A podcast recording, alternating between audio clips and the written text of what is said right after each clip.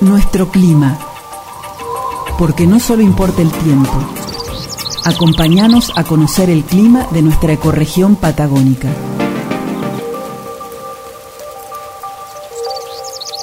Hoy vamos a conversar con María del Carmen acerca de las heladas. En el programa anterior hablamos sobre cae la helada. Sí, y como sigue el frío, el tema está, está pendiente y está actual, así que nos va, nos va a introducir un poco más en detalle sobre la introducción que hizo el programa pasado.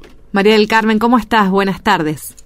Buenas tardes, ¿cómo están? Bien, muy bien. Buenas tardes a todos. Esperándote, ansiosos acá para seguir aprendiendo sobre las heladas patagónicas. Y bien abrigados. Sí, en realidad es el tema del momento. Porque, Totalmente. Como decías recién, estamos este, en plena época. Hoy vamos a hablar de helada negra y helada blanca. De helada negra es cuando la temperatura simplemente desciende por debajo de los cero grados, no hay ningún otro fenómeno asociado y la vegetación eh, es afectada por esa helada, o bien porque no es vegetación adaptada al frío o porque la helada es fuera de época, los tejidos eh, comúnmente se dice se queman, ¿sí? Sí. Hay, en realidad son dañados por la helada y por el congelamiento del agua contenida en la planta y las personas lo ven como tejidos quemados negros, de color negruzco. Y de ahí viene el nombre de helada negra. ¿Y la blanca? Y la blanca es un poco más complicada. La helada blanca es en realidad la escarcha, ¿sí? Es lo mismo, helada blanca o escarcha. Y es un poquito más complicada, ¿por qué? Porque se produce cuando eh, por el enfriamiento, por el descenso de temperatura, hay un cambio de estado del agua. Y sabemos que el agua puede estar en tres estados, en estado de vapor, líquido o sólido.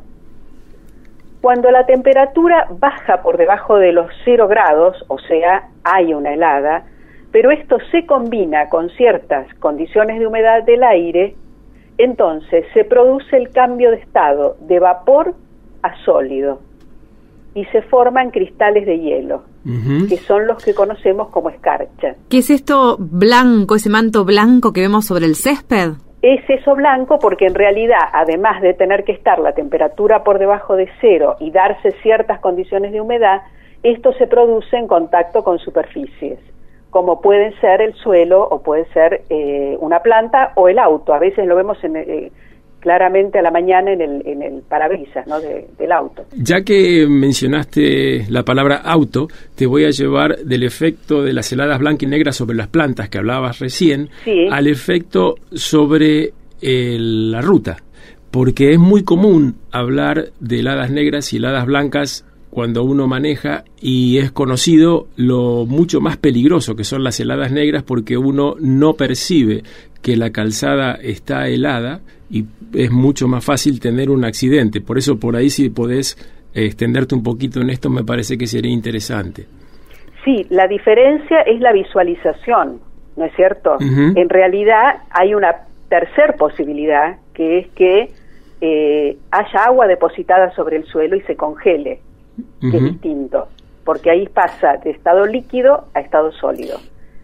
Que no necesariamente eh, adquiere el color blanco ahí adquiere color, ahí adquiere color blanco, a menos excepto que la capa de agua sea extremadamente finita, digamos, y no se la llegue a visualizar, que es ahí eh, en el congelamiento que no se ve, ¿no es cierto? no lo ah. llegas a ver. esa es la clave, yo creo, lo que estás diciendo. Que y yo creo que esa es la clave o la que pueda, de acuerdo al tipo de camino que estemos hablando puede haber agua contenida, ¿no es cierto? O entre el ripio o sobre un pavimento poroso. Bueno, de hecho yo volqué una vez por una helada negra volviendo de viniendo de Bolsón hacia acá, al norte de Bolsón y fue en una curva, la ruta estaba totalmente limpia excepto en ese en esa curva que le daba la sombra por los árboles y que en ese ratito que yo pasé eh, cuando estaba por amanecer eh, estaba totalmente patinoso y vos mirabas el asfalto y se veía parecía seco. En realidad estaba oscuro, tal vez un poco más oscuro que lo normal, pero no se veía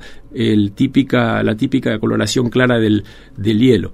Claro, esto es por estas heladas que no llegan a producir un fenómeno significativo de, de, escarcha o de una capa importante de agua congelada que se viera blanca, y entonces, bueno, producen eso sobre los, los, caminos, ¿no es cierto? Que es sumamente peligroso precisamente porque no se lo ve. Sin embargo, sí.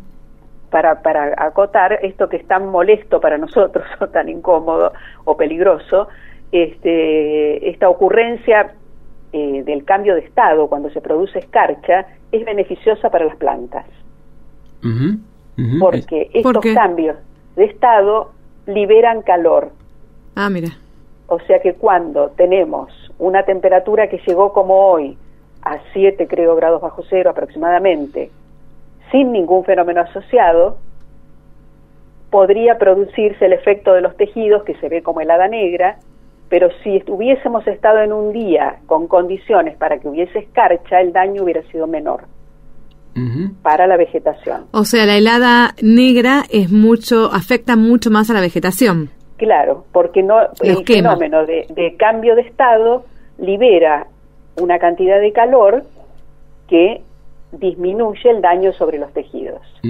Qué interesante todo lo que nos cuenta María del Carmen y cómo volvemos al principio del programa por momentos, ¿no? Donde vos contás cómo la ciencia atraviesa nuestra vida cotidiana. Fíjense, las plantas a la hora de salir a manejar nuestro vehículo en la ruta, eh, a la hora de tomar la decisión de qué nos vamos a poner, porque hace mucho frío. Este, María del Carmen, te agradecemos muchísimo, la verdad que aprendemos un montón día a día eh, y te invitamos a seguir eh, hablándonos sobre nuestro clima en los siguientes programas. Bueno, muchas gracias a ustedes y nos vemos la semana que viene. Buenísimo, María del Carmen. Cuídate. Gracias, igualmente. Hasta luego.